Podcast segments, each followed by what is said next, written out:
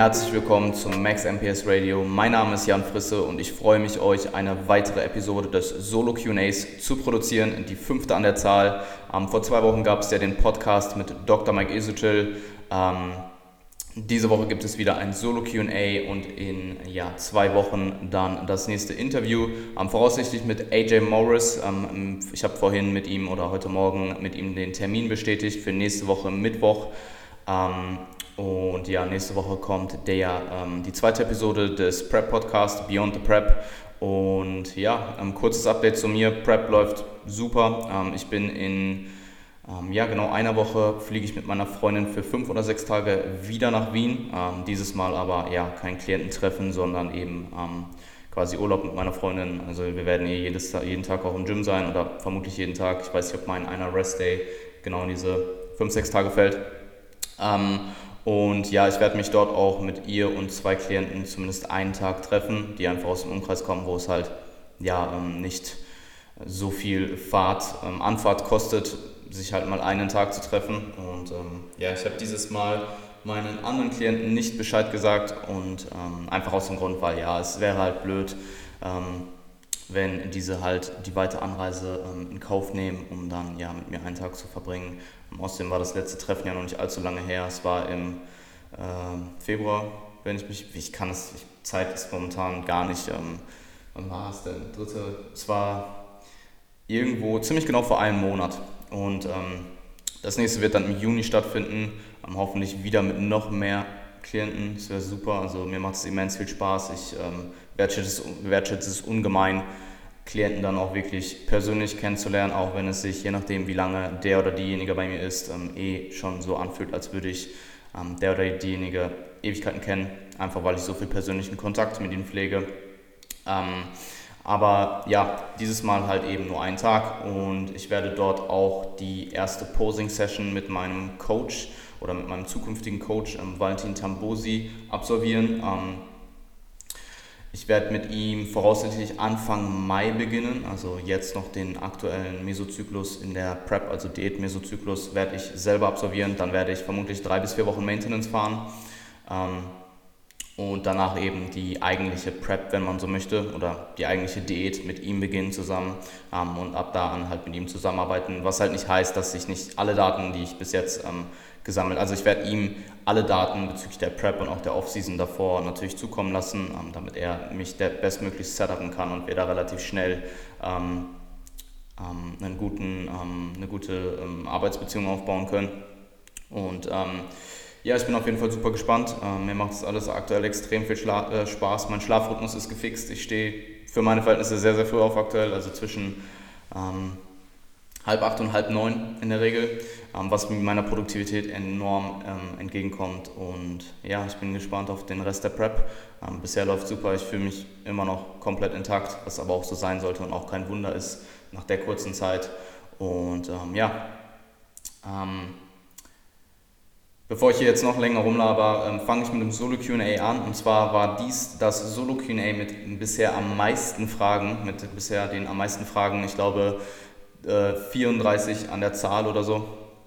Also enorm cool und auch das, die meisten waren halt auch wirklich produktive Fragen. Ich habe zwei, drei Fragen rausgelassen, bei denen ich denke, dass ähm, es einfach Fragen sind, von denen nicht viele profitieren könnten. Diese werde ich dann in den DMs beantworten. Ähm, und ja, es sind, dort, äh, es sind trotzdem extrem viele gute, produktive Fragen bei rumgekommen. Und ähm, ja, die werde ich jetzt alle Stück für Stück möglichst ausführlich beantworten. Ähm, ich werde am, am, Ende, ich glaube, ich habe drei oder vier englische Fragen bekommen, ähm, alle von dem gleichen User, die werde ich halt am Ende anhängen, ähm, einfach damit die Leute, die eben kein Englisch verstehen, dann am Ende einfach ausschalten können und ähm, die Leute, die eben Englisch verstehen, können dann die Fragen, wenn sie denn möchten, auch noch ähm, hören oder halt schauen, je nachdem, auf welcher Plattform ihr unterwegs seid. Ähm, und zwar, ja, ich beginne mit den Trainingsfragen für diese Woche oder für dieses Solo QA. Und zwar hat The Real Semsi, ähm, an der Stelle, wenn ich irgendwelche Namen nicht richtig ausspreche, verzeiht mir, ähm, hat gefragt, was ist deiner Meinung nach die maximale Länge für einen Trainingszyklus? Und das ist eine Frage oder das ist eine Antwort, die höchst inter, aber auch intraindividuell ist, weil Es gibt natürlich Unterschiede zwischen Personen. Wie lange kannst du, ähm, wie lange kannst du trainieren, wie lange kannst du ähm, Stimulus erzeugen und wie schnell häuft sich deine ähm, Ermüdung eben im Verhältnis zu diesem Stimulus, den Trainingsstimulus, den du eben absolvierst, an. Ähm, das heißt, manche Leute können ähm, wochenlang trainieren und äh, merken gar nichts, obwohl sie eben ähm, jeden, jede Woche ordentliche Progressionsjumps machen. Wiederum andere müssen jede vierte Woche deloaden ähm, oder jede fünfte Woche meinetwegen. Ähm, und dementsprechend ist es halt definitiv individuell zwischen Personen, aber auch intraindividuell. Was meine ich damit? Intraindividuell ist, ähm, bedeutet, dass es zwischen oder innerhalb einer Person ähm, je nachdem, was für Umstände und was für, ähm, ja, je nachdem, was für Umstände, ähm, in was für Umständen sich diese Person eben befindet, auch verändern kann. Das heißt, wenn du jetzt meinetwegen Anfänger bist, kannst du vermutlich länger trainieren, längere Akkumulationsphasen fahren, weil du eben ähm, relativ schnell adaptierst und ähm, Fitness erzeugst, sprich deine Fitness steigt an und du im Verhältnis wahrscheinlich weniger Ermüdung anhäufst oder in einer ähm, weniger schnellen Rate Ermüdung anhäufst und dementsprechend deine Fitness immer höher als deine Ermüdung ist und du dementsprechend ähm, per Definition nicht ins Overreaching kommst, ähm, was aber dann irgendwann auch eben passieren wird. Also du wirst vermutlich, wenn du progressiv mehr Trainingsstress erzeugst, auch als Anfänger irgendwann an den Punkt kommen, wo du eben deloaden musst. Ähm, ich habe hier ähm, ich habe im Folgenden ein paar generelle Empfehlungen ähm, für dich am Start. Ähm, wie gesagt, das ist eine individuelle Frage. Es kann sein, dass du außerhalb dieser Ranges fährst. Ich wäre aber erstmal in der Regel skeptisch, ähm, wenn du deutlich länger, längere Akkumulations- zu Deload-Phasen fahren kannst, einfach weil, ja, ich, wär, ich wäre dann in der Regel einfach skeptisch, wie, deine, ähm, wie dein Programming ansonsten ausgelegt ist, wie die ähm, wie, die, wie du Progressive Overload von Woche zu Woche erzeugst, wie du den Stimulus von Woche zu Woche ähm, erhöhst und ob diese Stimulusprogression ähm, nicht etwas zu gering ist oder du in schnelleren Raten Progression machen könntest. Ähm, und ja, wie gesagt, es ist eine individuelle Frage. Es kann gut sein, dass du außerhalb dieser Ranges fährst.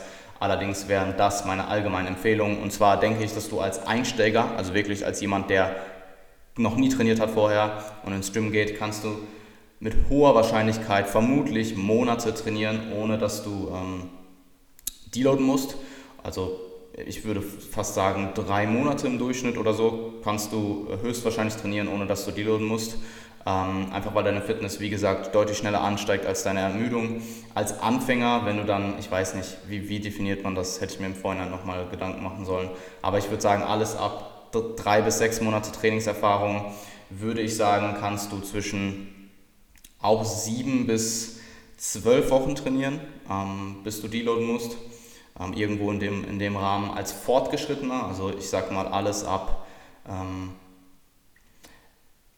ja, es ist schwierig zu sagen, es wäre eine eigene Frage gewesen, aber als Fortgeschrittener per Definition, als Intermediate, ähm, früh bis später Intermediate, ähm, würde ich sagen, fünf bis sieben Wochen, maximal acht Wochen total ähm, mit Deload. Und für weit fortgeschrittene Athleten, also wirklich für Leute, die advanced sind oder sogar Elite, ähm, in der Regel vier bis fünf Wochen und dann, ähm, ja, also vier Wochen ist, denke ich, da der Durchschnitt. Ähm, es kann durchaus sein, dass es Leute gibt, die nur zwei Wochen trainieren können ähm, und dann deloaden müssen, aber ich denke, drei Wochen schaffen die meisten, also zwischen vier bis fünf Wochen ist dann meist die maximale Länge. Und ich würde dir empfehlen, proaktiv deinen Zyklus zu planen, also zu ähm, sagen, meinetwegen, ich fahre jetzt fünf Wochen Akkumulation und deloade dann in der sechsten Woche und dann reaktiv für den Fall, dass du eben entweder zu früh oder zu ähm, spät geplant hast, ähm, reaktiv ähm, dein Deload Paradigm oder dein Deload zu ähm, Akkumulationsparadigm ähm, adaptieren und halt vorziehen oder eben den Deload noch rauszögern, je nachdem, in was für einer Situation du dich befindest. Ähm, die nächste Frage kam von Patrick.trabold und zwar war seine, warum den Zyklus mit dem MEV beginnen und nicht am unteren MAV? Ähm, an der Stelle, ich weiß nicht, ob du die, ähm, das How Much Should You Train von ähm, Dr. Mike Isotil und Dr. James Hoffman gelesen hast. Ähm, wenn nicht, würde ich dir das auf jeden Fall mal nahelegen oder zumindest ähm, Dr. Mikes Artikel über die Volume Landmarks auf, dem, ähm, auf der AP-Website. Denn das MAV ist keine feste Satzanzahl. Das MAV ist per Definition eine theoretische ähm, dynamische Anzahl von Sätzen, die du eben, oder an Volumen, je nachdem, wie du es äh, definierst, die du eben pro Woche brauchst, um maximal zu adaptieren. Ähm, das MAV ist theoretisch, per Definition, theoretisch, nicht per Definition, ähm, dein MAV der ersten Woche nach dem Deload. Warum? Weil du durch den Deload gewissermaßen resensibilisiert wirst, was ähm, Trainingsstimulus angeht. Du ähm, zum Beispiel auch, also das hat verschiedene Faktoren, aber zum Beispiel auch der Repeated Bout Effect, die Adaption des Körpers gegen Muskelschäden, ist nach dem ähm, ähm, adaptiert von Woche zu Woche. Also wenn du jetzt das Volumen von ähm, über einen Zyklus ähm, erhöhst und du meinetwegen am Anfang von fünf Sätzen leichten Muskelkater bekommst, der dann ein, zwei Tage vor der nächsten Session wieder ähm, geheilt ist, dann wirst du nächste Woche von diesen gleichen fünf Sätzen weniger Muskelkater bekommen. Und das ist eben die Adaption des Körpers, die sich ähm, Repeated Bout Effect nennt. Und diese sorgt eben dafür, dass du Muskelschäden, ähm, dass weniger Muskelschäden entstehen bei, durch eine bestimmte Anzahl an, ähm, an ähm, Trainingsumfang oder an, durch eine bestimmte Übung. Das gilt auch für eine Übung. Wenn du jetzt eine neue Übung implementierst, die jetzt ziemlich komplex ist, wirst du vermutlich am Anfang relativ starke DOMs bekommen und je öfter du diese Übung dann durchführst, desto weniger werden diese. Ähm, das ist ein weiterer Grund oder einer der Gründe. Und ähm, dein MAV ist im Endeffekt das Volumen, womit du Progression machst, womit du messbare Progression machst, also signifikanten Progress. Und ähm, das MAV ist halt einfach also die Anzahl an Sätzen, die du eben machen musst, um dein MEV zu erreichen, ist relativ gering. Das heißt, es sind easy gains in Anführungsstrichen. Und warum willst du diese easy gains, ähm, warum willst du die nicht mitnehmen? Warum willst du deinen Zyklus, weil das Ding ist, wenn du jetzt am unteren MEV, was auch immer das sein soll, sagen wir mal, du steigst zwischen deinem MEV und deinem MAV ein und du machst die gleichen Progressionssprünge, die du machen würdest, wenn du vom ähm, MEV einsteigen würdest und bis zum MAV dich hocharbeiten würdest, dann wäre dein Zyklus kürzer als ähm, in der MEV bis MAV-Situation. Du ähm, sparst dir den Teil, wo du eigentlich ähm, im Verhältnis für das, was du reinsteckst, die besten, oder die, nicht die besten, aber die, ähm, die am leicht erreichbarsten Gains machst. Und ähm, du hast in dieser Phase ebenfalls das geringste Verletzungsrisiko, weil pro ähm, Menge an Volumen, die du mehr machst, steigt dein Verletzungsrisiko. Und dann frage ich dich, warum willst du einen Volumenbereich aussparen, mit dem du verhältnismäßig die leichtesten Gains machst, wo das Verletzungsrisiko am, ähm, am geringsten ist und wo du deinen Zyklus so lang wie möglich fahren kannst, weil du eben mit dem MEV anfängst und nicht über deinem MEV. Ähm,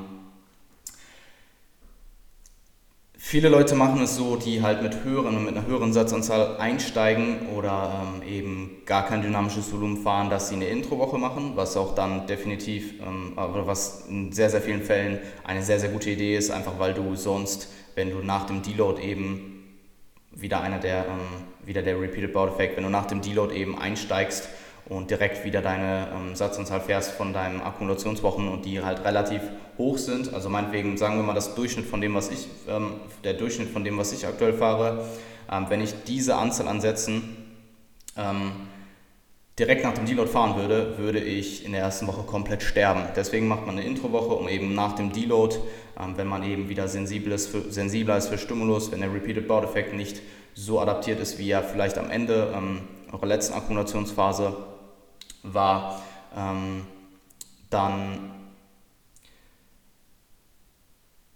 macht eine Introwoche eben extrem viel Sinn, um eben wieder den Einstieg in, die, ähm, in den eigentlichen Zyklus zu finden. Und die MEV-Woche, wo du per Definition dein MEV fährst, sehe ich so ein bisschen als Introwoche, um wieder in ähm, alle möglichen Übungsausführungen reinzukommen, um Momentum aufzubauen, was auch enorm wichtig ist. Deswegen macht es auch so viel Sinn, in der ersten Woche generell eher ein bisschen zu konservativ einzusteigen als zu aggressiv, weil wenn ihr zu konservativ einsteigt, was ist das Schlimmste, was passiert? Ihr macht marginal weniger Gains und ähm, als ihr oder ihr steigt etwas zu konservativ ein, Ähm, habt aber dann die Möglichkeit über den Zyklus, wenn ihr merkt, hey, das war vielleicht ein bisschen, doch vielleicht ein bisschen zu konservativ, habt die Möglichkeit über den Zyklus anzuziehen und härter reinzugehen, versus vice versa, ihr steigt zu aggressiv rein und müsst dann in der kommenden Woche wieder runterfahren, sprich Stimulus wegziehen, was ähm, oder Stimulus, ähm, den Stimulus verringern oder zumindest nicht so wie geplant durchzuziehen.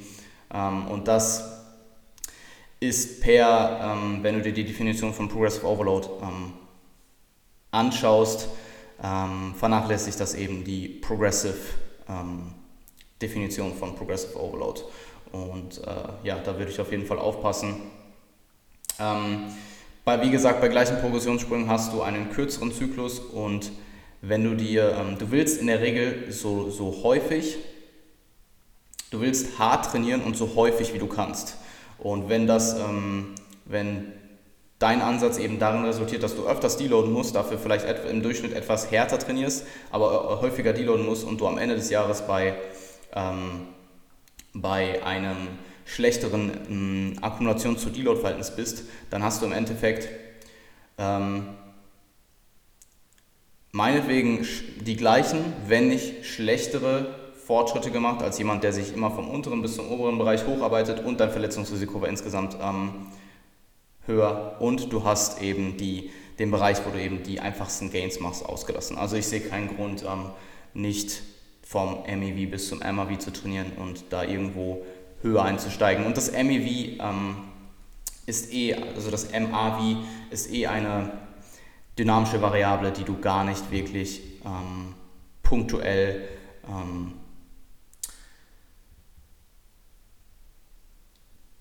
festsetzen kannst oder ähm, irgendwie in einer bestimmten Satzanzahl definieren kannst. Es sind Durchschnitte, die du eben über den Zyklus fährst und ähm, da entstehen dann zum Beispiel auch die Nummern von Renaissance Periodization. Ähm, die nächste Frage ebenfalls von Patrick Tabold. Wie Volumen autoregulieren, äh, autoregulieren, autoregulieren, wow. Wie Volumen autoregulieren, wenn man mal schlecht schläft oder einen stressigen Tag hat? Ähm, also ich würde es ein bisschen festmachen, wie stressig und wie, also wie stressig dein Tag war und wie schlecht du geschlafen hast.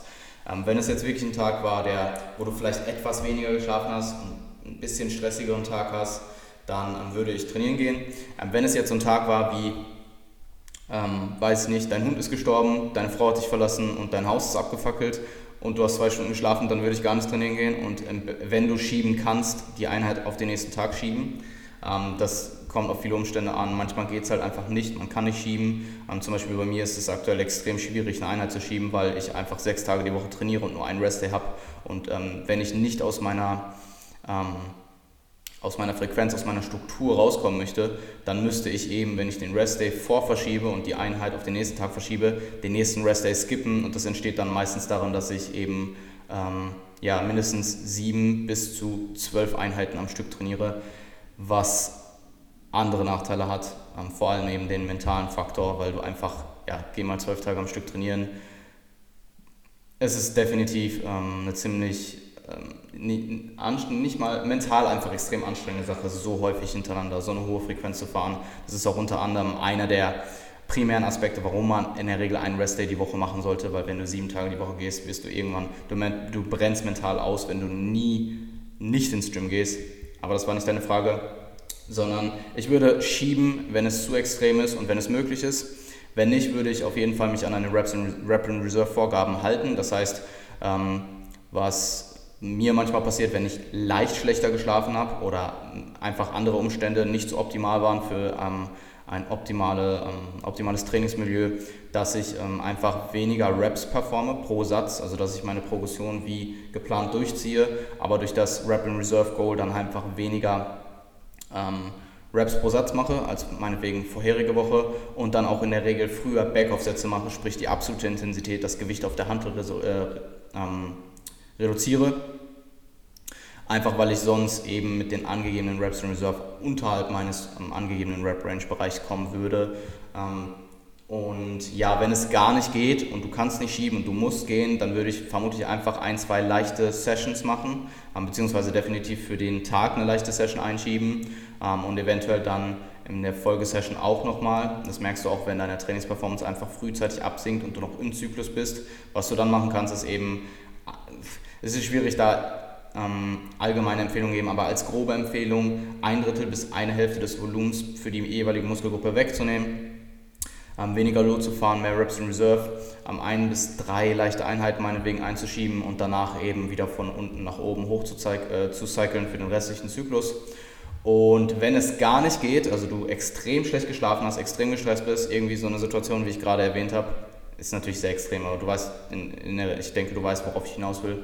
Ähm, wenn es gar nicht geht und du ganz kurz vorm Deload bist, würde ich einfach frühzeitig deloaden. Also wenn du jetzt ähm, oder halt reingehen in die Session und probieren. Und wenn du dann merkst, hey, es geht gar nicht, meine Performance ist weit unter dem, was ich normalerweise ähm, absolvieren könnte und du eben kurz vorm Deload bist, dann würde ich deloaden.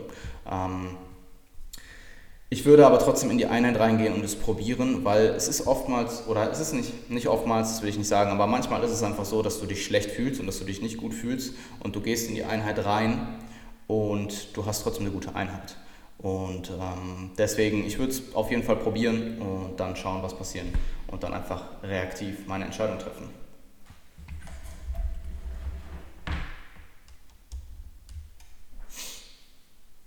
Nächste Frage kam von The PMP, The Pimp vielleicht, The PMP. Ähm, und zwar Volumen auch bei fortgeschrittener Diät pro Zyklus erhöhen. Ähm, ich gehe davon, ich habe die Frage, ich mache mir immer zwei, drei Notizen zu jeder Frage. Ähm, muss ich ehrlich gesagt gerade, muss ich gerade, ähm, muss ich ehrlich gesagt gestehen, vorhin wahrscheinlich falsch verstanden. Also ich bin jetzt ähm, darauf eingegangen, ob du das Volumen auch bei fortgeschrittener Diät pro Mikrozyklus erhöhen sollst. Ich weiß nicht, ob du das meintest. Ähm, Zyklus, in der Regel definieren Leute Zyklen aber eher als Mesozyklus. Also das ist einfach das, was ich häufig auch selber sage. Ähm, ich sage halt entweder Meso oder Zyklus. Und wenn ich Mikrozyklus schreibe, dann äh, meine, dann äh, schreibe ich Mikrozyklus oder Woche. Ähm, ich gehe einfach auf beide Situationen ein. Ähm, Das sind so Fragen, es ist schwierig, das ohne Kontext zu beantworten. Meinst du jetzt, ich gehe mal davon aus, dass du Satzvolumen meinst. Wenn du von Satzvolumen im Durchschnitt sprichst, dann würde ich sagen nein. Wenn du davon sprichst, die Wiederholungs-, also dein, dein Training so zu periodisieren, dass du im Laufe eines Makrozyklus, sei es jetzt ein Diät- oder Aufbaumakrozyklus, dass du die Wiederholungsbereiche ähm, leicht anhebst oder die prozentualen Anteile an ähm, ähm, an die prozentualen Bereiche, in denen du dich eben, oder na, wenn du die prozentualen Bereiche, die du dich eben in einer bestimmten Rep-Range befindest, also meinetwegen für Hypertrophie, Hypertrophie 5 bis 10, ähm, 10 bis 20 und 20 bis 30, wenn du die prozentualen Anteile von ähm, über den Makrozyklus veränderst, also meinetwegen mit 50% im ersten Bereich anfängst und mit 50% im letzten Bereich aufhörst, ob du das meinst mit Volumen erhöhen pro Zyklus, das würde ich dir empfehlen. Ähm, und wenn du davon sprichst, ob du, also Volumen in Form von Satzanzahl im Durchschnitt von Zyklus zu Zyklus in einer Diät erhöhen, in der Regel nicht.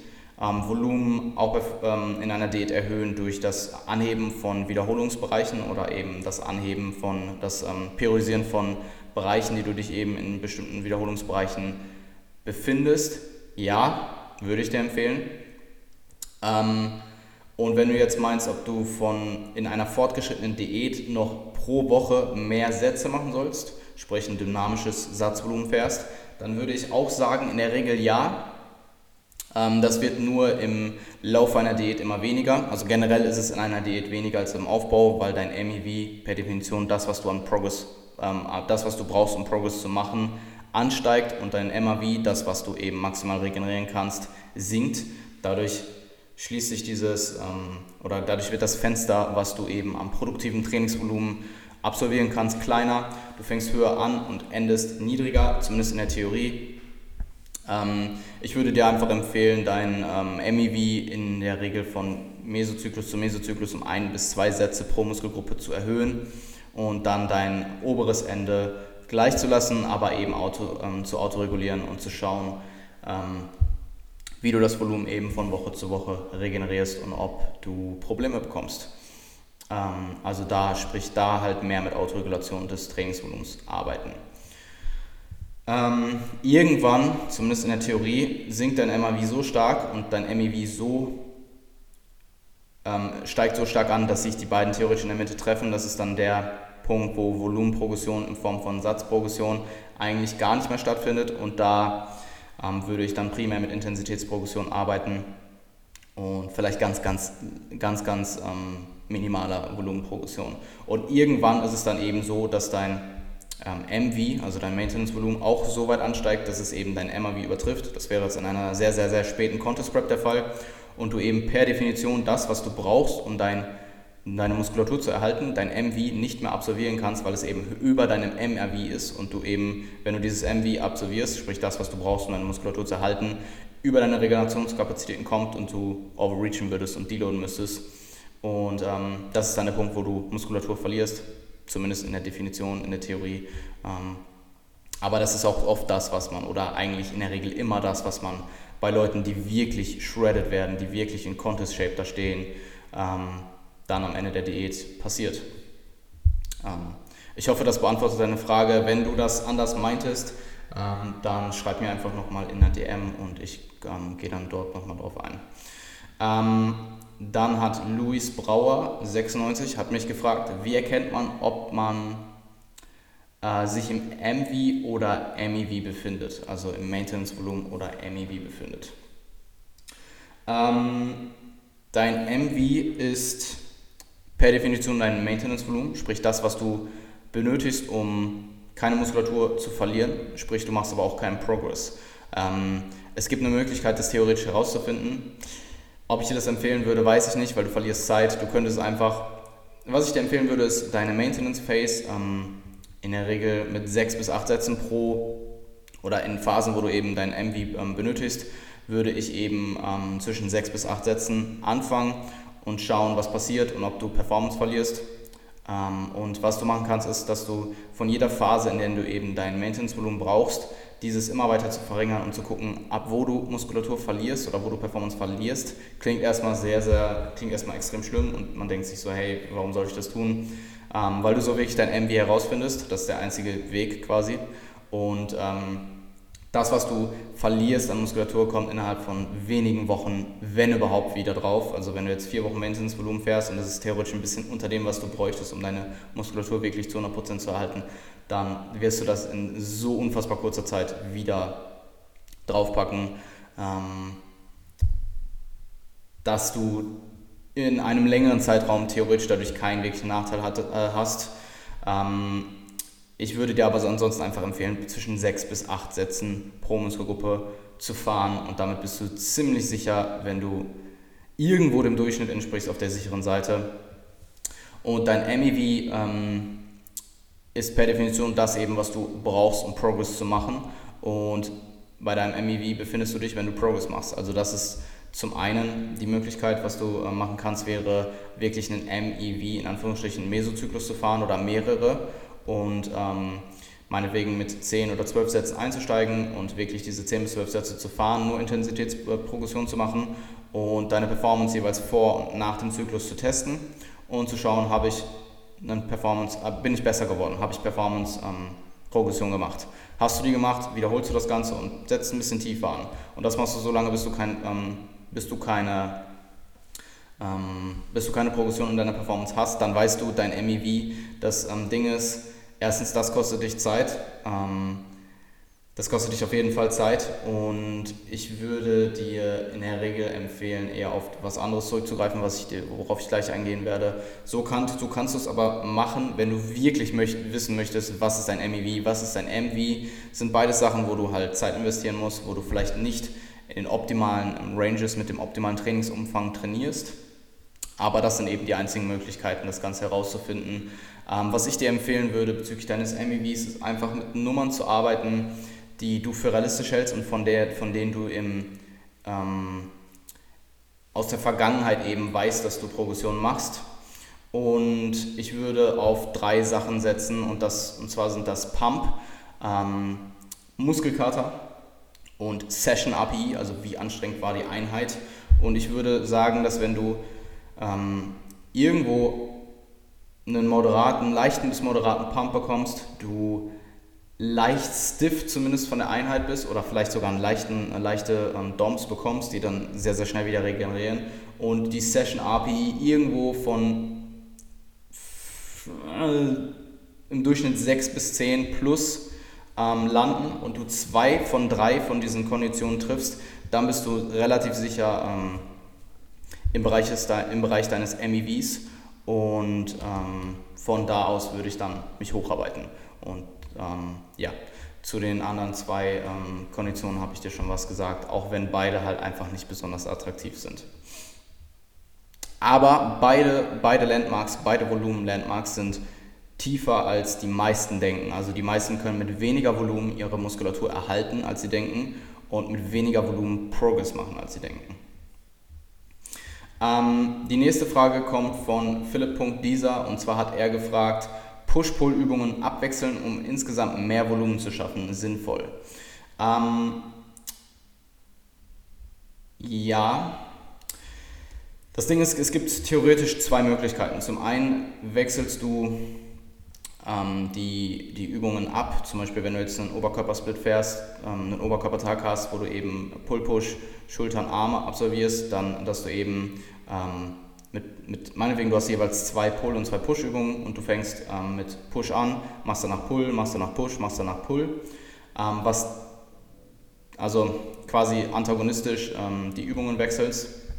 Das macht meiner Meinung nach mehr Sinn als die andere Variante. Die andere Variante ist, du machst beide Pushes und beide Pulls oder beide Druckübungen, beide Zugübungen zu, hintereinander, also Push, Push, Pull, Pull oder Pull, Pull, Push, Push. Ähm, und was das ähm, wiederum macht, ist, dass du, also in der ersten Kondition, wo du es abwechselst, wird es vermutlich dazu führen, dass du eine höhere Performance hast in der zweiten Pull und in der zweiten Druck- und Zugübung, weil du den Muskel mit der ähm, jeweiligen anderen antagonistischen Übung Zeit gibst zu regenerieren von der ersten Übung. Ähm, was wiederum dazu führt, dass du mehr Volumen akkumulierst, was wiederum dazu führt, dass du mehr, dass mehr Mechanical Tension im Muskel ankommt. Mehr Spannung im Muskel ankommt. Ähm, wenn du sie hintereinander machst, hast du den Vorteil, dass du dadurch, dass du dem Muskel eben keine Zeit gibst zu regenerieren, mehr metabolischen Stress akkumulierst und tendenziell auch mehr Pump bekommst, der jetzt vielleicht nicht ähm, oder beide dieser, beide dieser Dinge sind aber für ähm, Hypertrophie weniger relevant oder weniger ähm, stimulativ als Spannung. Also Spannung, mechanische Spannung ist ähm, Metabolic Stress sehr, sehr, sehr, sehr, sehr wahrscheinlich überlegen. Also eigentlich, ich will, ich, ich will, ich probiere nie etwas komplett absolut zu bestätigen, aber es ist sehr, sehr, sehr unwahrscheinlich, dass dies nicht so ist. Und ähm, wenn man diese, wenn man sich das eben anschaut, dann macht eben das Wechseln der Übungen oder das ähm, antagonistische Wechseln der Übungen macht mehr Sinn, meiner, meiner Ansicht nach, ähm, weil Spannung eben wichtiger ist als Metabolic Stress. Ähm, ja, also das, ich, ich mache es, mach es oft, ich mache es entweder so, dass ich sie abwechsel. Was ich auch manchmal mache, ist, dass ich ähm, beides kombiniere, sprich ich habe meinetwegen ähm, zwei Unterkörpereinheiten und die eine Unterkörpereinheit wechsle ich Quads und Hamstrings ab und in der anderen Unterkörpereinheit mache ich meinetwegen erst beide Hamstring oder erst die Hamstring-Übungen oder Hamstring-dominanteren Übungen, ähm, ja, Hamstring- und Glut-dominanten Übungen und danach eben meine eher Quad-dominanten Übungen. So hast du die Kombination und das Beste aus beiden Welten.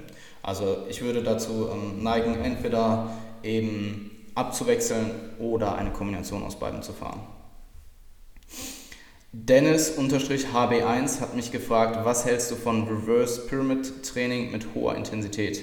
Ähm, ist auf jeden Fall besser als eine traditionelle Pyramide, wo du eben von Satz zu Satz das Gewicht erhöhst, weil du dich eben durch diese ersten eher submaximaleren Sätze, was ähm, absolute Intensität angeht, schon ermüdest und du eben am Ende dann, wenn du am höchsten Punkt angekommen bist, wo du eben die, das meiste Gewicht bewegen sollst, schon deutlich vorher müde bist und das eben mit ähm, hohem Gewicht in der Regel keine gute Kombination ist.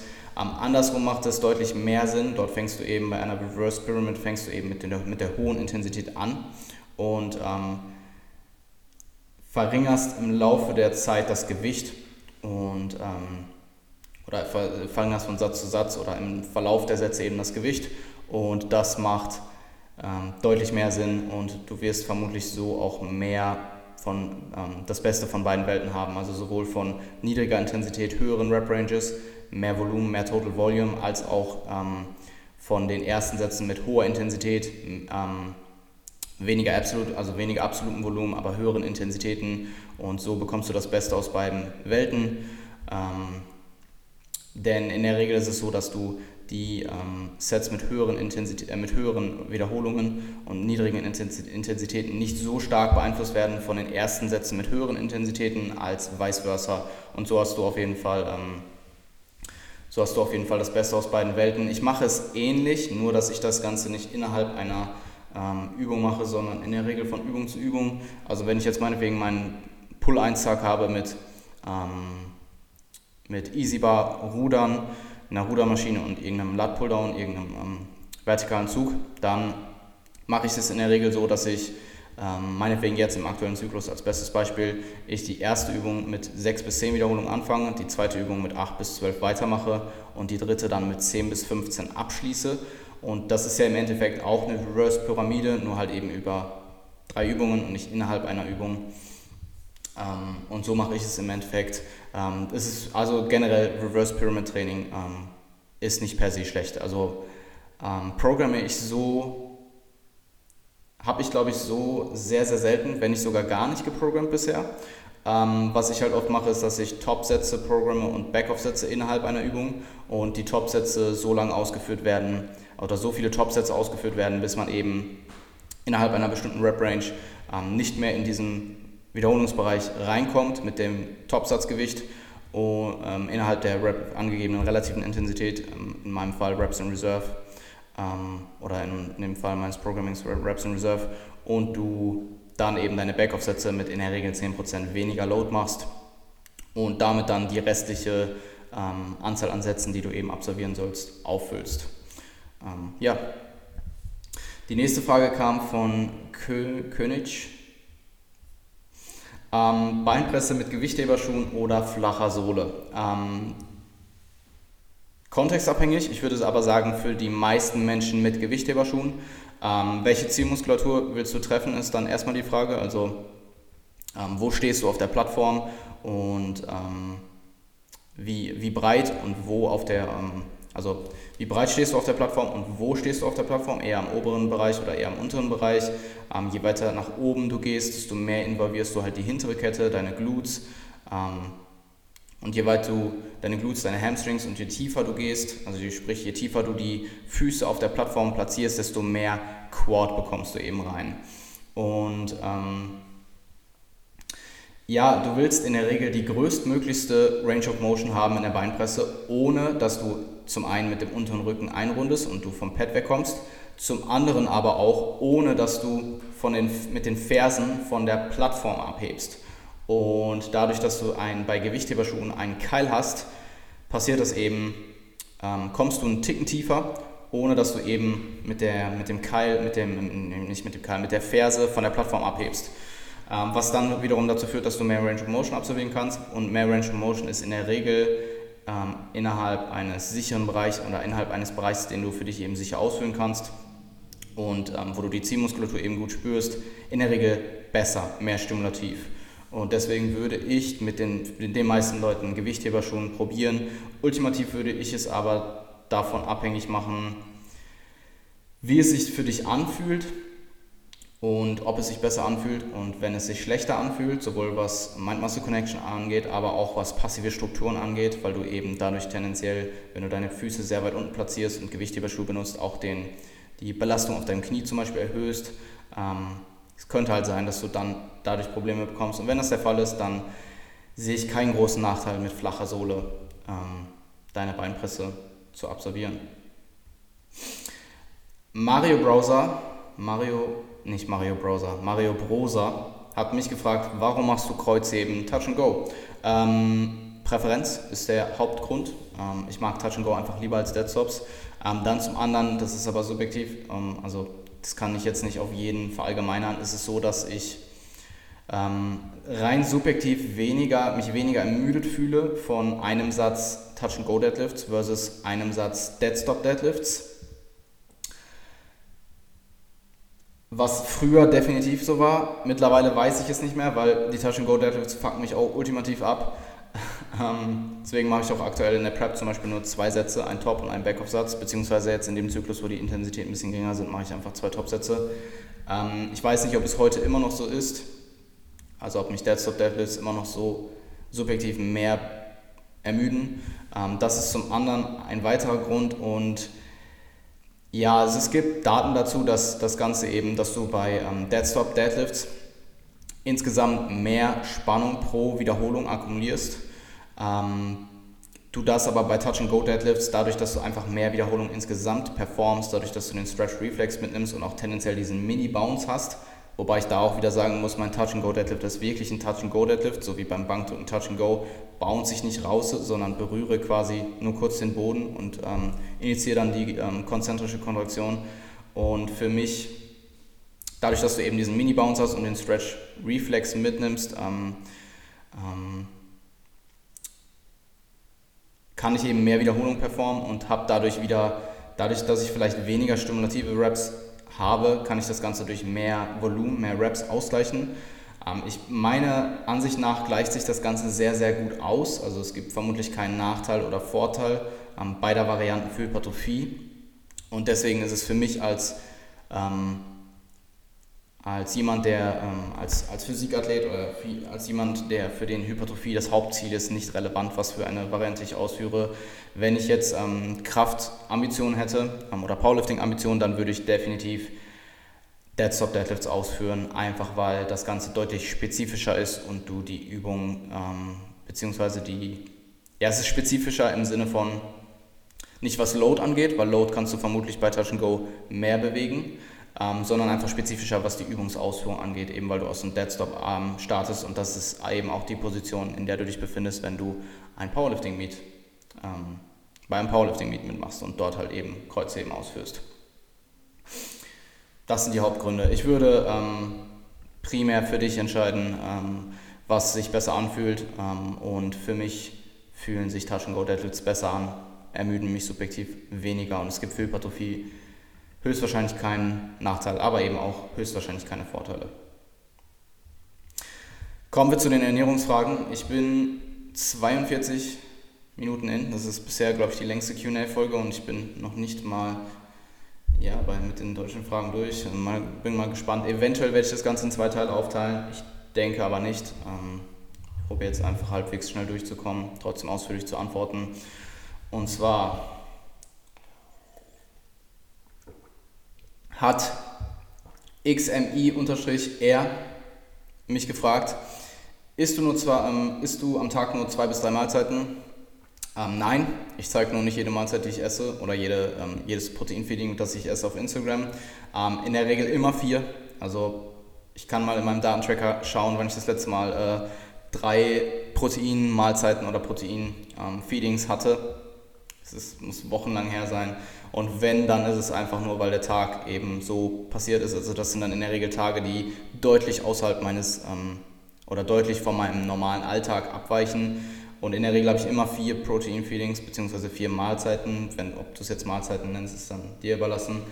Ähm, aber ja, in der Regel habe ich vier Protein-Feedings und davon sind dann zwei bis drei richtige Mahlzeiten. Und das ändert sich auch zwischen Diät und Off-Season nicht wirklich. Ähm, dann nächste Frage wieder von Mario Brosa. Ähm, und zwar hat er mich gefragt, auf wie viele Mahlzeiten teilst du dein Protein pro Tag auf? Vier, habe ich ja gerade schon angesprochen. Und ich würde dir empfehlen, mindestens drei, äh, dein Protein auf mindestens drei Mahlzeiten aufzuteilen. Damit fährst du schon sehr, sehr gut. Ähm, vier plus, also vier oder mehr Mahlzeiten, also dein Protein auf vier oder mehr Mahlzeiten aufzuteilen, ist vermutlich marginal besser, weil du eine bessere Net-Protein-Balance über den Tag hast und ähm, durch mehr, ähm, durch häufigere ähm, Stimuli, Stimuli, durch häufigere Stimulierung deiner ähm, Muskelprotein-Biosynthese und du dadurch potenziell mehr hypertrophierst, beziehungsweise in einer Diät potenziell mehr Muskulatur erhältst. Nächste Frage kam von, ich, weiß es ehrlich gesagt gar nicht, wie man es ausspricht, T-Kurzone oder T-Kurzone. Ähm, ich weiß, dass der Name Tobi ist, also hey Tobi, warum esse ich jeden Tag Rind und werde ich es nicht irgendwann leid? Ähm, nein, ich liebe Rindfleisch. Also ich mag Rindfleisch einfach lieber als Hähnchen. Das ist der eine Grund. Ähm, der andere, dazu habe ich auch gestern einen Post gemacht, einen Quote von Jacob Scapis. Ähm, wenn dich das interessiert, schau dir den Post mal an, ist, dass ich keine Entscheidung treffen muss von Tag zu Tag, ähm, was mir will, was mir, was ähm, mir hilft oder was es mir erlaubt, Willenskraft zu sparen und diese Willenskraft dann wieder in andere Dinge zu investieren. Und ähm, ich habe weniger Error über, den, über die Woche, weil ich einfach sehr, sehr häufig das gleiche esse oder sehr, sehr ähnlich esse. Ähm, mir schmeckt Rind extrem gut und eine andere Variable, die auch noch mit einspielt, ist, dass Rind mehr Fett hat als Hähnchen oder als andere Proteinquellen ähm, und ich dadurch mein Fett reinbekomme über den Tag, weil das Ding ist, ich habe aktuell, ich fahre aktuell 55 Gramm Fett am Tag und ich habe, ähm, mir fällt es nicht unbedingt leicht, diese reinzukommen. Also du musst auch überlegen, ich esse zwei Magnum in der Regel am Ende des Tages. Und das sind äh, zwischen 22 und, ähm, 22 und 32 Gramm Fett.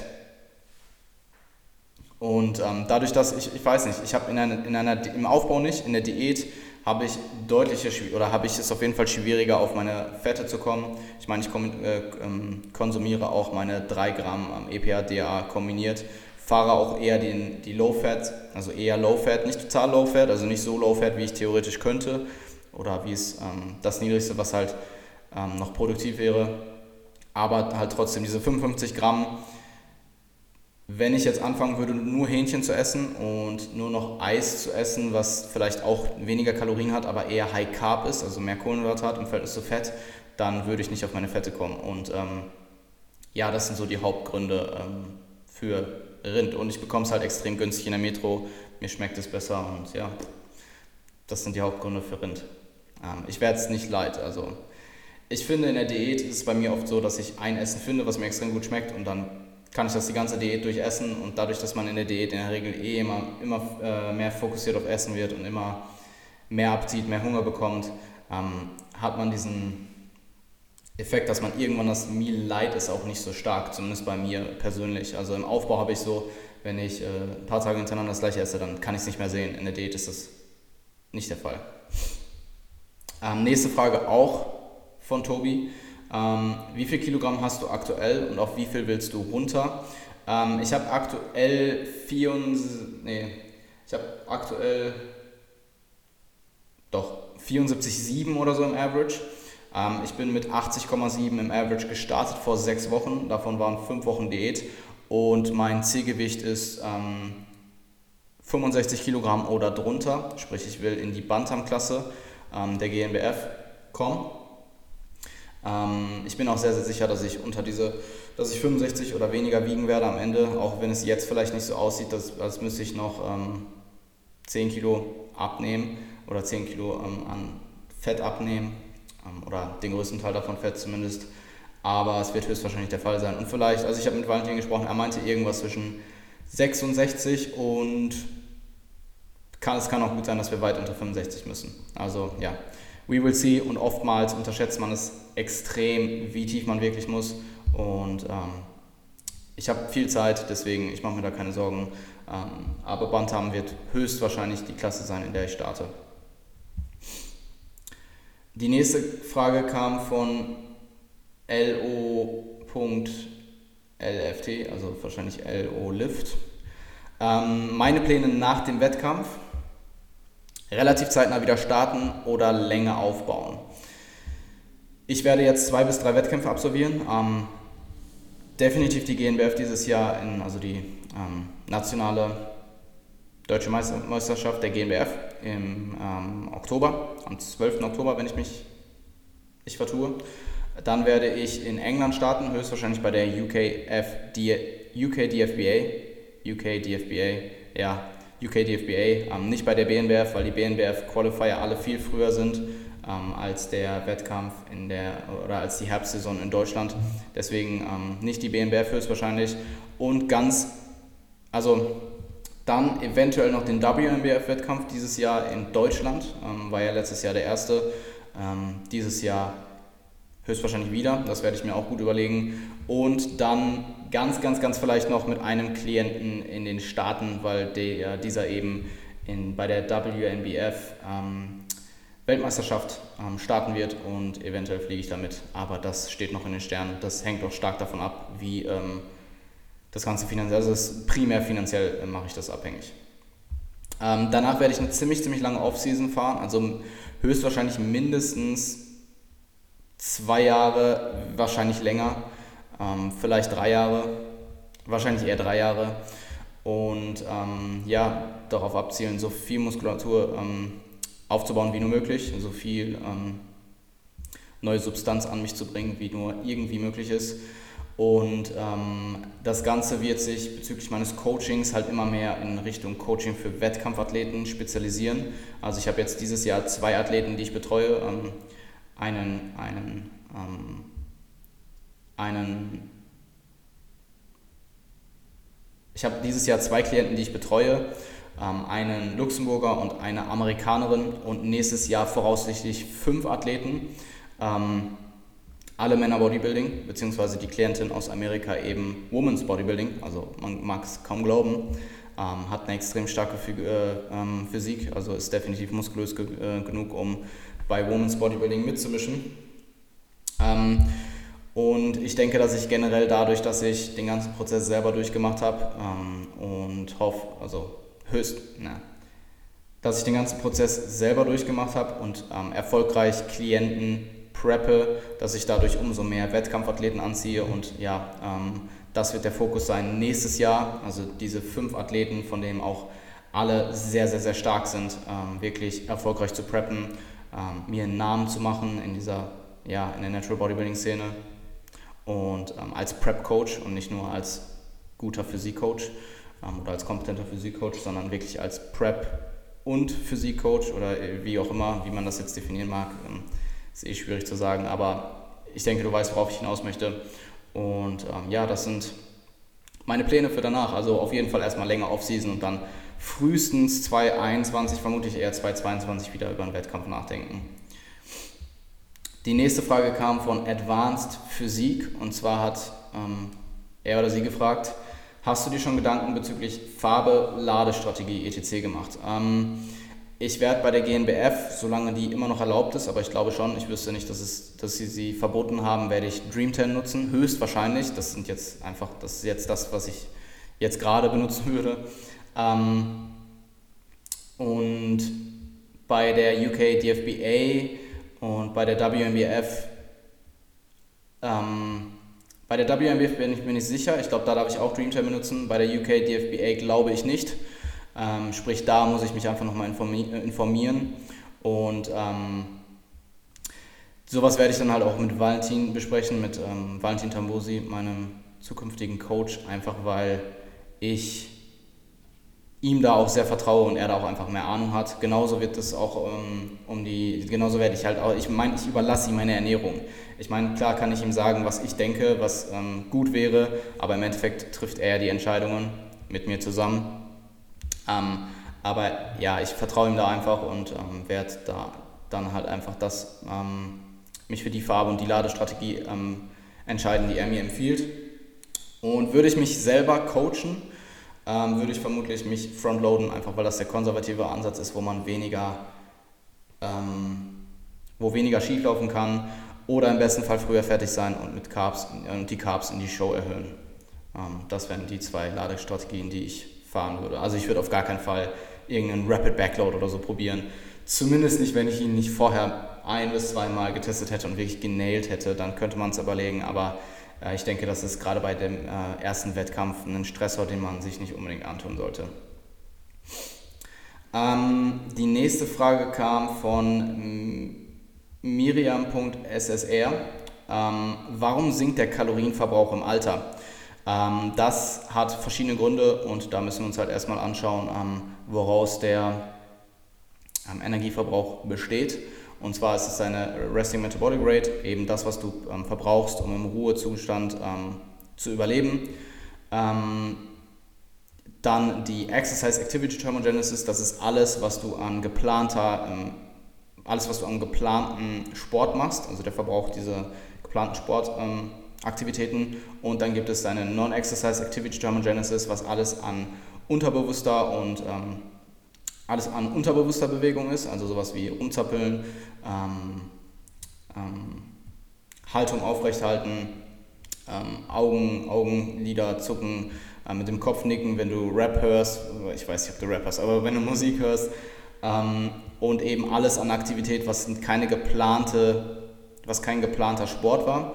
Und dann gibt es eben den TEF, den Thermic Effect of Feeding oder Thermic Effect of Food, der eben ähm, beschreibt, wie viel du verbrauchst, um die Nahrungsmittel, die du eben konsumiert hast, zu ähm, verstoffwechseln.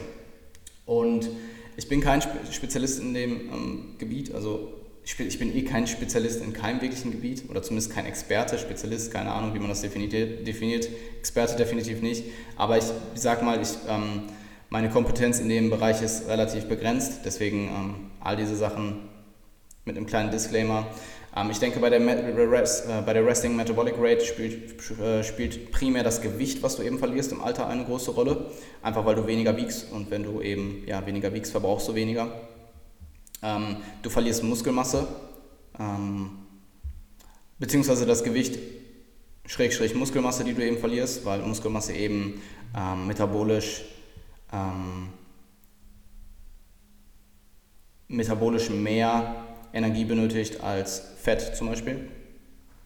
Ähm, und deine Hormone ähm, werden halt schlechter im Alter. Und diese drei Variablen spielen vermutlich die größte Rolle beim Resting, bei der Resting Metabolic Rate und bei der Exercise Activity Thermogenesis und bei der Non-Exercise Activity Thermogenesis ähm, wirst du höchstwahrscheinlich einfach im Alter weniger aktiv sein und deswegen sinken diese beiden Faktoren. Thermic Effect of Feeding, ob der beeinflusst wird, keine Ahnung. Ähm, vielleicht wird deine, ähm, vielleicht wird dein ähm, deine Verdauung effizienter und dadurch verbrauchst du weniger, aber das kann ich mir eigentlich nicht vorstellen. Also ich denke, deine Thermic Effect of Feeding wird höchstwahrscheinlich sehr ähnlich bleiben, aber diese anderen drei Variablen werden eben ähm, dazu führen, dass du insgesamt weniger Kalorien verbrauchst und weniger Energie benötigst, ähm, um eben in Energiebalance zu bleiben. Ähm, die nächste Frage kam von Nils unterstrich, äh, unterstrich DNL und zwar sinkt die maximale Herzfrequenz bei einer Kalorienrestriktion? Ähm, meistens ja, ich denke, das ist stark individuell. Und warum das der Fall ist, ähm, bin ich auch wieder relativ spekulativ unterwegs. Ich denke, dein Körper wird effizienter in der Diät, weil er eben merkt, dass du in einem Energiedefizit bist. Und ähm, ich denke, das ist der Hauptgrund. Was genau, wie die mechanistischen Gründe dahinter sind, kann ich dir nicht beantworten. Ähm, da bin ich in dem Bereich einfach nicht kompetent genug. Aber ich denke, es ist einfach sehr individuell. Aber die meisten Leute erfahren in irgendeiner Weise sinkende Herzfrequenz in einer Diät. Ähm, die nächste Frage kam von, äh, von Fluffy Booty. Tipps für die Ernährung in den Tagen vor einem sportlichen Wettkampf ähm, ist ultra abhängig von der Sportart. Also das kann ich dir ohne Kontext nicht beantworten. Also ich könnte es theoretisch beantworten, könnte jetzt auf alle möglichen Sportarten eingehen, aber es wird hier zum einen meine Expertise sprengen und zum anderen die, ähm, den Podcast hier. Ähm, ich würde mich an der Stelle an meinen Intern Niklas wenden. Ähm, der kennt sich in dem Bereich mehr aus als ich und ja, er wird eben auch Ernährungswissenschaften studieren und sich da eben auch auf Ernährungswissenschaften in Bezug auf Sportperformance konzentrieren. Also besser mal ihn anschreiben, anstatt mich hier im Podcast zu fragen. Ähm, die nächsten Fragen sind alle ja, halt ohne, wirkliche, ähm, ohne wirklichen Bereich. Also wir haben das so ein bisschen, äh, wir haben das Sonstige genannt oder ich habe es Sonstige genannt. Ähm, und zwar hat mich wieder The PMP gefragt, Tipps für besseres Durchschlafen. Ähm, er wacht oft gegen 3 bis 4 Uhr auf. Oder sie, aber ich glaube, es ist ein R. Ähm, zum einen würde ich eben darauf achten, dass du, zum einen würde ich eben darauf achten, deine Schlafhygiene zu maximieren. Ähm, mir fällt jetzt gerade noch ein Punkt ein, den schreibe ich mir noch dazu.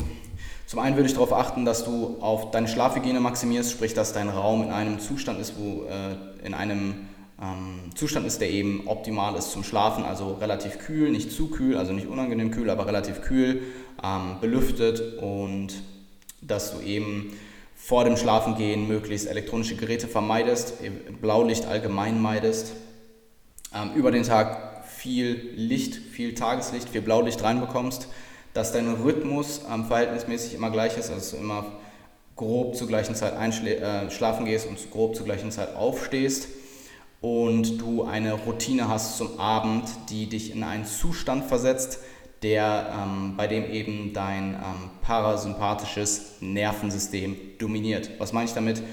Irgendetwas, was dich relaxt, ob es jetzt eine Serie gucken ist oder meditieren oder ein Buch lesen, irgendwas, was dich eben in diesen Zustand bringt, wo du sehr, in diesen Ruhezustand, wo du müde wirst, wo du ähm, relaxed bist und wo du eventuelle Sorgen vergisst. Und ähm, an der Stelle würde ich auch, also ich meine, du hast offensichtlich keine Probleme einzuschlafen, was für mich dazu, dafür spricht, dass es eher irgendwas Physiologisches ist und nicht unbedingt mental, weil oft ist es so, dass Leute, die äh, mental irgendwo Probleme haben, vielleicht Sorgen haben oder irgendwas Belastendes mit sich rumtragen, was, ähm, mit, was sie vielleicht mit, nie, mit niemandem besprechen können, dass diese Leute eben in der Regel Probleme haben einzuschlafen. Das ist ja jetzt bei dir nicht der Fall, deswegen schließe ich jetzt einfach mal einen mentalen Grund aus. Ähm, Körperfettanteil kann ein großer Grund sein. Ähm, also wenn du extrem lean bist, tendiert der Körper einfach dazu, nicht durchzuschlafen und häufiger aufzuwachen. Ähm, vermutlich aus evolutionären Gründen, aber das ist wieder nur spekulativ. Und, ähm, oder allgemein einfach, weil der Körper in einem Stresszustand ist und Stress auch dazu führt, dass du schlechter schläfst. Das ist auch einer der Gründe, warum im Overreaching in der Regel, ähm, das in, im Overreaching in der Regel oder ein Overreaching-Symptom in der Regel deine Schlafqualität ist. Ähm, was dir noch helfen kann, durchzuschlafen, sind Oropax und eine Schlafmaske. Einfach weil die Oropax eben Lärm komplett blocken und die Schlafmaske den Raum, wenn er eben nicht ganz verdunkelt ist, ähm, quasi den Raum ganz verdunkeln, weil du eben nicht siehst und du eben da kein Licht abbekommst. Und ähm, potenziell, was dir eventuell auch helfen kann, soweit ich weiß, erhöht es auch die Schlafqualität in manchen Individuen, ist Melatonin. Also eventuell mal bei Examen in ähm, bei der Melatonin-Seite einlesen und dann eventuell mal mit Melatonin herumexperimentieren. Ähm, und ja, das würde ich dir empfehlen fürs bessere Durchschlafen. Wenn du aufwachst, weil du auf Toilette musst, würde ich dir empfehlen, dich zum Abend hin weniger zu hydrieren und dort einfach weniger zu trinken und tagsüber, mittags, nachmittags potenziell mehr zu trinken ähm, und da eben den Großteil deines, ähm, deines Wasserkonsums zu gewährleisten ja, ich denke, das hat das Ganze ganz gut ähm, umfasst. Ähm, Niklas Heinz hat mich gefragt, was ist eigentlich mit dem Podcast mit Alan, den du in Wien aufgenommen hast? Ähm, mit Alan Aragon. Alan Aragon meint er. Ähm, wir haben in Wien keinen Podcast aufgenommen, also ich habe ihn in Wien gefragt, das war im Februar 2018, ob er mit mir eben, ob er eben in meinen Podcast kommen würde und er hat mir damals zugesagt, hat mir halt gesagt, dass ähm, das für ihn selbstverständlich ist, dass er das macht, weil ich eben auf drei seiner Konferenzen war und ähm, dafür teilweise weit gereist bin und er ihn das generell halt super krass ehrt und deswegen würde er den auch gerne mit mir aufnehmen, hat das dann auch vor dem ganzen Publikum dort nochmal gesagt, weil er halt am Ende, es gab einen Vortrag und da ist er so ein bisschen auf Integrität eingegangen und meinte halt auch, dass er zu vielen ähm, Möglichkeiten Nein sagt, hat dann vor allem gesagt, ähm, dass, und eine dieser Möglichkeiten, zu denen er oft Nein sagt, sind eben Podcasts. Dann hat er halt mich erwähnt, hat den Kontext ein bisschen erläutert und halt gesagt, dass ähm, er das aber für mich halt machen würde. Einfach weil ähm, ich ihm im Vorhinein schon diese, diesen Mehrwert geliefert habe, dass ich einfach für ihn extrem weit reise, um seine Konferenzen zu besuchen. Und ähm, das, wir haben es danach, ich habe es, ähm, ich hatte danach, ich hatte die, ich hatte Dr. Mike Isotil, ich hatte Dr. Eric Helms, ich hatte diverse andere Podcast-Gäste, sprich ich habe ihn nicht direkt angeschrieben. Ähm, auch erst später dann angeschrieben und dann war auch irgendwann die Sache mit ähm, seinem, ja, ich sag mal, ähm, dann war halt irgendwann auch die Sache mit den, ähm, mit, den, mit den Vorwürfen, die ja auch von der Beweislage sehr, sehr eindeutig waren. Und ähm, ja, ich habe dann halt auch nicht mehr, ähm, also dann war er ja eh erstmal von der Bildfläche verschwunden und ich will mich professionell auch ehrlich gesagt das habe ich für mich so entschieden, will ich mich professionell ehrlich gesagt mit ihm nicht mehr assoziieren. Und das war auch einer der Gründe, warum ich ihn im DKKA-Vortrag nicht erwähnt habe oder warum ich ihn generell nicht mehr erwähne. Ähm, was aber nicht heißt, dass ich persönlich was gegen ihn habe, weil Alan ist super, super nett. Ich habe alle drei, ähm, ich war mit ihm essen, ähm, ich war mit ihm essen mehrfach. Wir äh, haben viel geredet. Er ist ein super, super netter Typ. Ähm, auch durchaus sehr kompetent und ähm, ja, persönlich habe ich nichts gegen ihn, aber professionell würde ich mich von solchen Sachen eher distanzieren. Und ja, also es wird höchstwahrscheinlich oder es wird kein Podcast mit Alan Aragon kommen. Ähm, und die nächste Frage kam von Luis-STRE und zwar war die, ähm, wie wählst du deine Podcast-Mitglieder aus? Ich weiß nicht genau, was du mit Mitgliedern aus. Ich denke, du meinst Interviewgäste und die wähle ich selbst aus und ähm, ja, ein Interviewgast muss halt interessant sein, muss was zu erzählen haben, entweder ähm, also ein Interviewgast muss in der Regel, ist in der Regel sehr kompetent, die Leute, die ich mir hole, sind sehr, sehr kompetent und müssen in einem bestimmten Bereich oder über eine bestimmte Thematik eben was zu, zu erzählen haben oder ich interessiere mich in der Regel für meine Interviewgäste und komme auf die zu und so wähle ich die halt eben aus. Das war's zu den deutschen Fragen. Ich werde jetzt kurz einen Cut machen und dann mit den englischen Fragen weitermachen.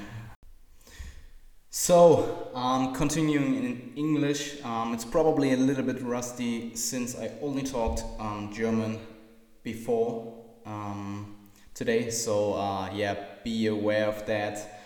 Um, all the question came from one user, um, and his name is Koval Kovalkalo Kovakola or something like that.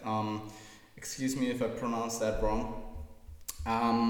And you had one question in regard of training and three in regard of nutrition. So um, starting off with the training question, um, you asked me if um, I would recommend cardio in the off season and um, if I have any thoughts on that. So um, it could be beneficial if you're not in cardiovascular good shape.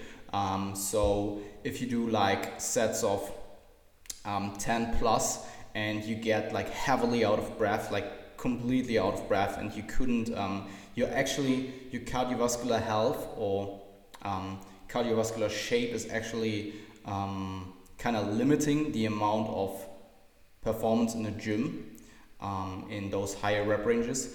I would probably, you would probably benefit from um, doing some um, cardio and or lowering your body fat um, percentage.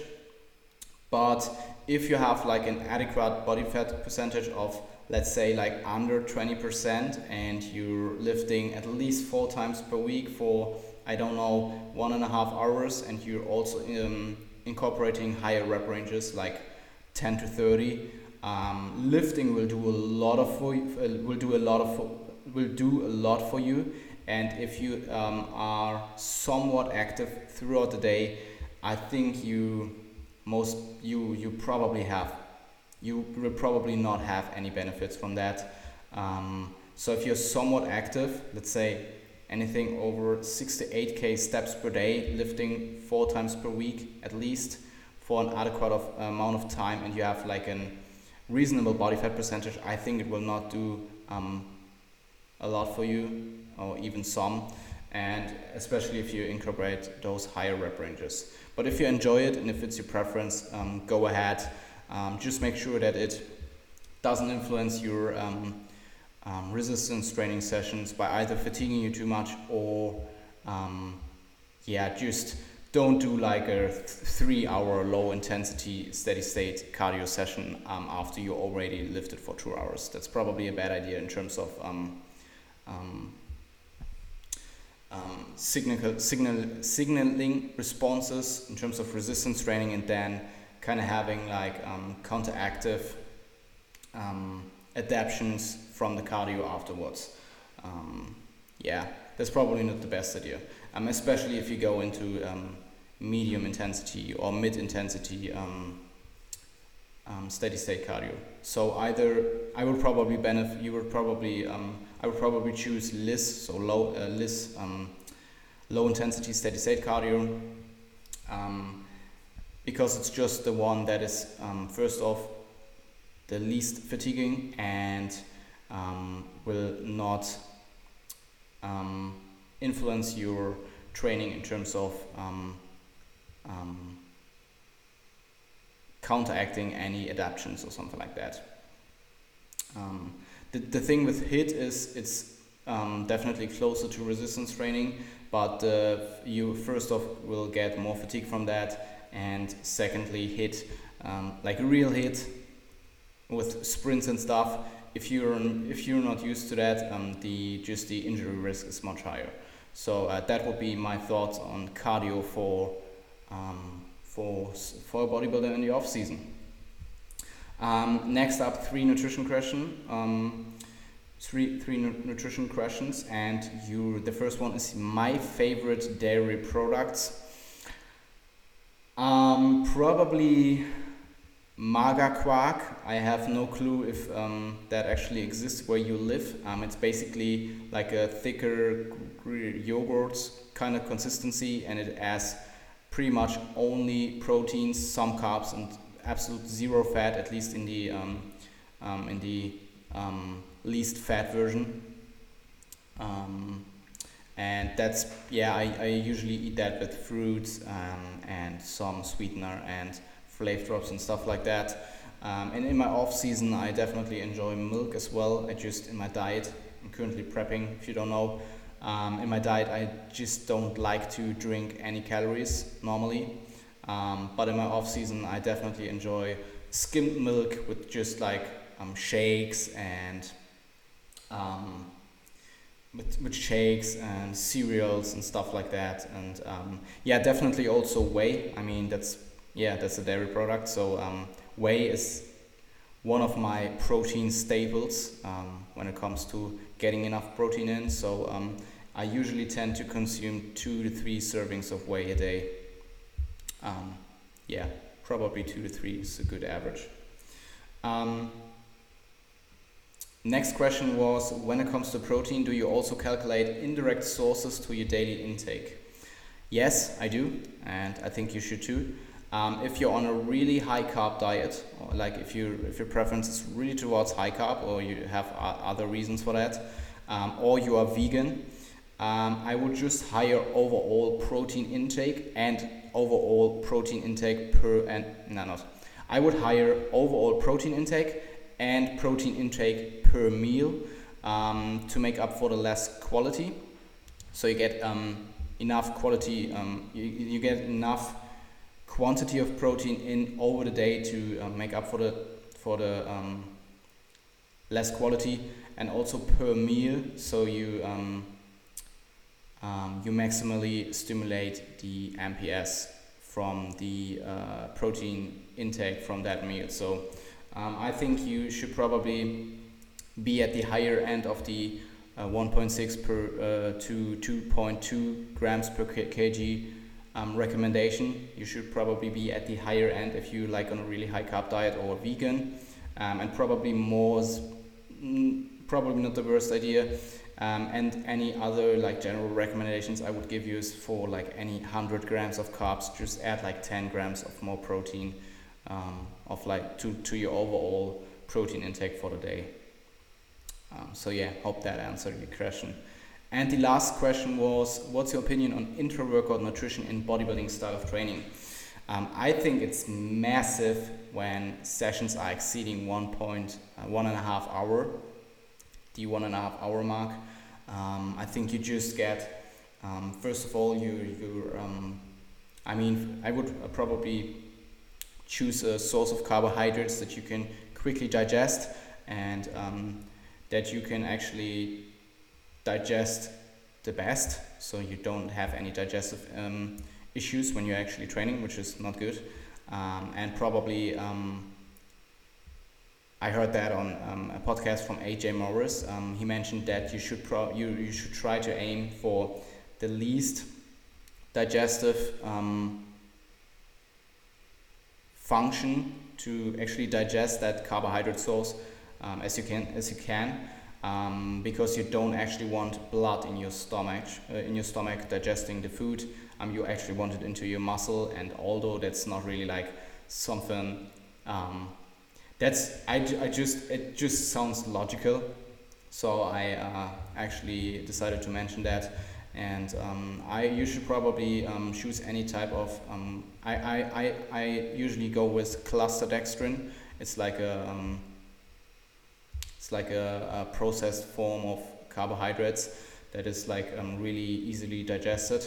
And potenti- potentially EAAs, so essential amino acids, or an ISO way to um, yeah to actually get some protein in um, intra-session.